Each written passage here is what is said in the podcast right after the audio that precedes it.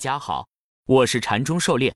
今天咱们来学习教你炒股票禅论一百零八课第八十八课第一节图形生长的一个具体案例。咱们的讲解按原文对照逐段进行，力求贴近原文解读，弄懂每课重难点。禅论原文，本 ID 的理论对所有的走势进行了一个最明确的分解。所有的分解本质上只有两类，就是延续与转折。用残酷一点的词语，就是生和死。狩猎解读：面对连绵不断的 K 线图，将它分解为一段一段高低起伏的走势连接是大多数人的第一反应。按照高低点来划分是人们观察平面图形的本能反应。高低点划分的方法有很多，而且它们都是带有未来函数性质的，比如公式里常见的这个函数，以及缠论中最底层图形高低点划分的比和线段。无论是这些高低点的划分，还是缠论递归的走势，以及其他任何分析技术，当下都具有一定的不确定性。延续或者转折、生与死的判断，都是需要大家直面的问题。我们大多数也是时刻在面对着生与死的考验，只不过大多数人生的概率远远大于死的概率，不能因为看了《死神来了》就时刻担心自己下一秒是不是还活着。如何直面生死、看透生死、人的生死，亦或走势的生死，都需要经过一个很好的哲学思考来回答。禅师在这方面的见解是很深刻的。禅论原文：一个走势类型的死，必然意味着一个走势类型的生。走势就在这样一个生死的轮回中，如同众生的生命，生死轮回不断。看明白了股票的走势，对人生也大概应该有点领悟了。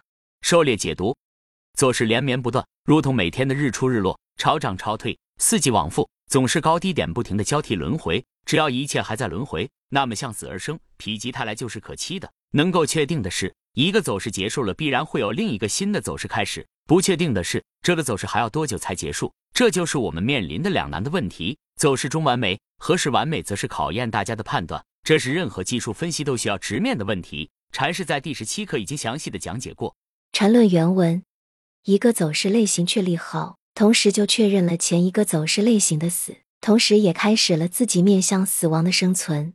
狩猎解读：理论上虽然可以通过走势结构的区间套背驰来当下的判断走势的生死，但这也仅仅是一个判断，尤其是在实践操作过程中，这个判断更需要打个问号。真正确定一个走势类型死亡，只能是有一个新的走势类型出现，如同缠论分笔，当下笔形成才能确认前一笔完成后续合并调整的另说。现代也是如此。特征序列分型的形成，第一种破坏就意味着新的线段出现，才确认了前一线段的结束。同级别分解更是如此，只有新的反向同级别走势出现，才能确定前一段同级别走势完成。禅师说过，所谓生生不息，也是死死不息。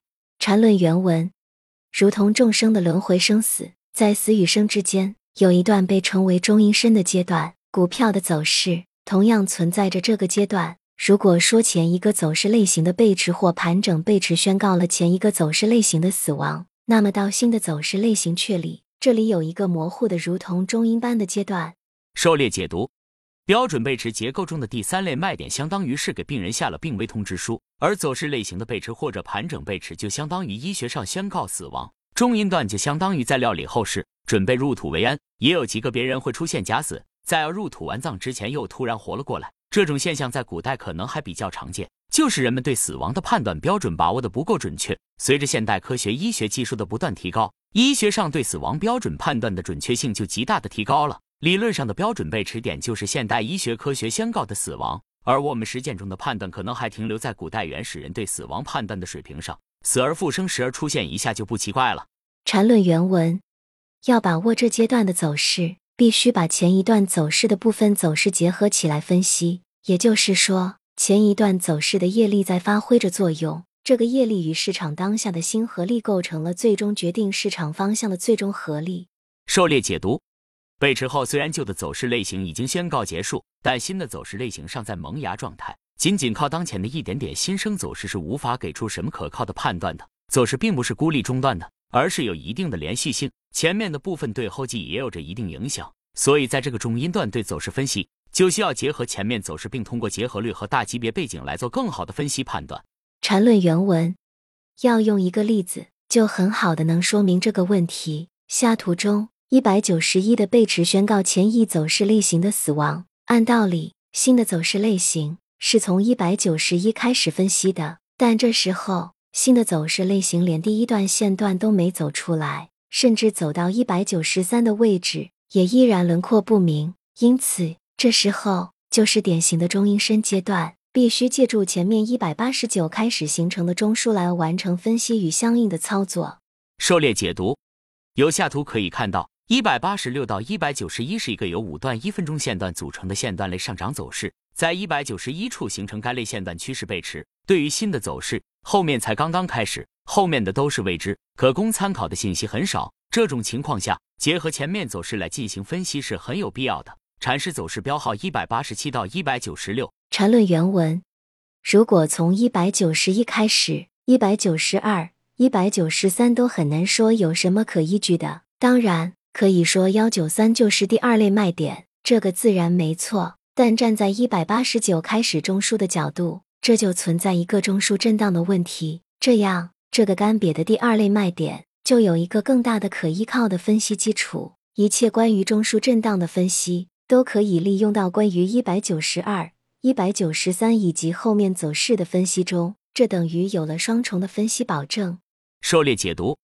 缠论技术分析包含其他技术分析，很重要的一个思想就是通过前面的走势来为当下分析做一个参照物。有了这个参照系，就可以对当下走势更好的分析判断。单看一百九十一后面的两段线段，属于盲人摸象、管中窥豹，看不出来什么门道。最多就是拿一百九十三和一百九十一来比较，一百九十三可以看作第二类卖点。但结合前面的走势，一百八十九到一百九十二就构成了一个一分钟中枢，那么后面一百九十二到一百九十三就可以当做中枢震荡来看，这就多了一个参照物。放到更大走势中来看，幺九幺就是一个五分钟中枢震荡的高点。有了这些大局观的信息来综合参考，就能做出更合理的分析判断。缠论原文，当然后面的一百九十五的第三类卖点也是站在中阴阶段的角度说的。但这一点是一个中阴阶段与新的走势类型确立阶段的分界点。一百九十五出来以后，新的走势类型最开始的形态就确立了，也就是至少是一个线段的类下跌走势。这时候，分析的重心就可以移到一百九十一开始的新走势类型上了。这时候，就可以基本在这个线段级别上不用考虑一百九十一之前的事情。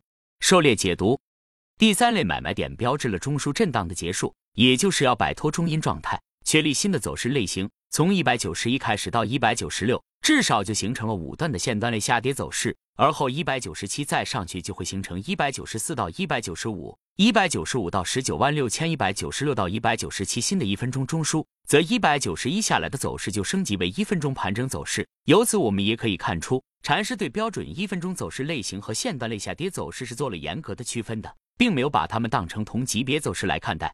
三段类走势与五段标准走势，关于类走势和标准走势的级别细节考量，可以参阅以下之前的文章细说缠论级别的界定方法。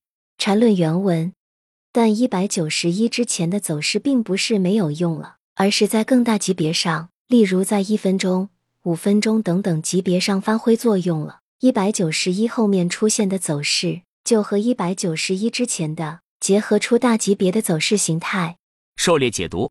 一百九十一下来，五段类趋势确定后，就确立了一百九十一处为转折，前面的走势就可以确定为一段完整走势的结束。对于局部递归来说，一百九十一前面就可以不去考虑，只关注一百九十一后面走势如何发展。但是整个一百九十一前面的走势是作为后面走势分析的一个大背景来看的。一百九十一属于阶段性的一个高点，从走势完全性来。一百八十九到十九万零一百九十负十九万一千一百九十一到一百九十二形成新的一分钟中枢，完整的一分钟上涨趋势是到一百九十三形成的，而这个一分钟上涨趋势和前面的走势又构成了自六千一百二十四高点以来的一个五分钟中枢。那么这个五分钟中枢对后续分析就是一个重要的参考标准。这个五分钟中枢继续震荡还是出现第三类买卖点，就是后面需要关注的。